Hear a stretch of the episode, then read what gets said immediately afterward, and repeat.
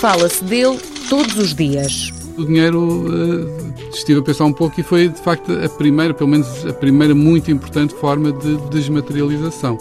Ou seja, nós conseguimos transformar eh, produtos eh, e serviços, essencialmente, numa coisa que basicamente não serve para nada, que é um, bocadinho de metal ou uma folha de papel. Para João Gomes Ferreira, professor no Instituto Superior Técnico de Lisboa, ele, o dinheiro, é o céu e o inferno. Ultimamente, para nós portugueses, mais o inferno que o céu, mas enfim, esperemos ver a luz ao fundo do túnel, ou pelo menos algumas moedas ao fundo do túnel, que seria muito agradável. Mas, sobretudo, o aspecto que eu acho notável no dinheiro é esse aspecto conceptual do que ele representa, muito para além do valor que ele tem. Assim, enfim, quando eram moedas de ouro ainda havia algum valor naquele metal, mas ainda assim eu diria que talvez, eh, em termos da nossa vida, um pão valha muito mais do que uma moeda de ouro, não é?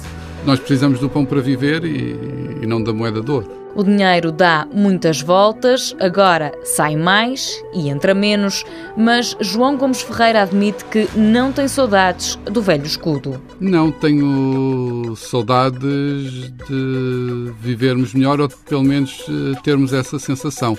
Para mim, o, digamos, a unidade monetária é indiferente, poderia viver com dólares, com marcos alemães ou outra qualquer. Acho que não é propriamente o, o escudo que deixa saudades mas o, os tempos que já foram melhores e, e, com o escudo também tivemos épocas muito duras, portanto não tenho esse saudosismo. O dinheiro é o meio usado na troca de bens na forma de moedas ou notas, emitido e controlado pelo governo de cada país.